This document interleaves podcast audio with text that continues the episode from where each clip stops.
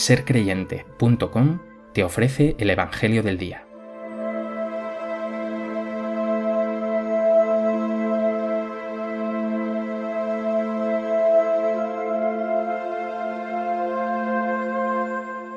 Del Evangelio de Lucas.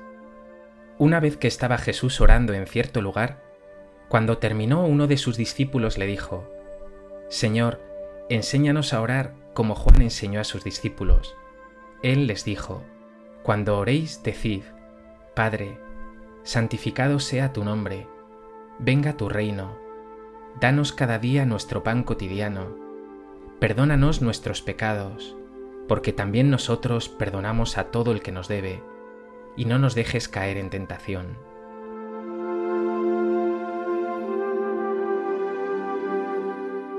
El Evangelio de hoy nos presenta una iniciativa sorprendente de un discípulo.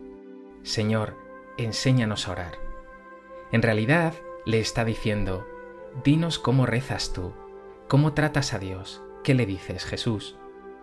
Y Jesús nos regala la oración más bella y más conocida de la historia, el Padre nuestro. A propósito de este texto que acabamos de escuchar, y aunque podrían resaltarse mil detalles, me gustaría compartir contigo tres reflexiones. En primer lugar, que cuando Jesús enseña a sus discípulos a orar, no está dándoles una fórmula sin más para ellos, y ni por asomo una especie de hechizo mágico para conseguir algo de Dios. Todo lo contrario, Jesús les transmite con estas palabras tan sencillas su misma experiencia de oración, su trato con Dios. Con el Padre nuestro accedemos al corazón de Jesús en su trato íntimo y familiar con Dios. Y lo comparte con nosotros porque nosotros somos también hijos de Dios, llamados a compartir su misma oración, y también llamados a tener el mismo trato que Él con el Dios Padre bueno. En segundo lugar, quiero destacar la palabra fundamental del Padre nuestro, Padre, Abba en el arameo original de Jesús. Una palabra parecida a nuestro papá que balbucea el niño en sus primeros intentos. En definitiva, una forma increíblemente cariñosa de expresarse. Nunca antes de Jesús, ningún ser humano se había atrevido a llamar a Dios directamente papá.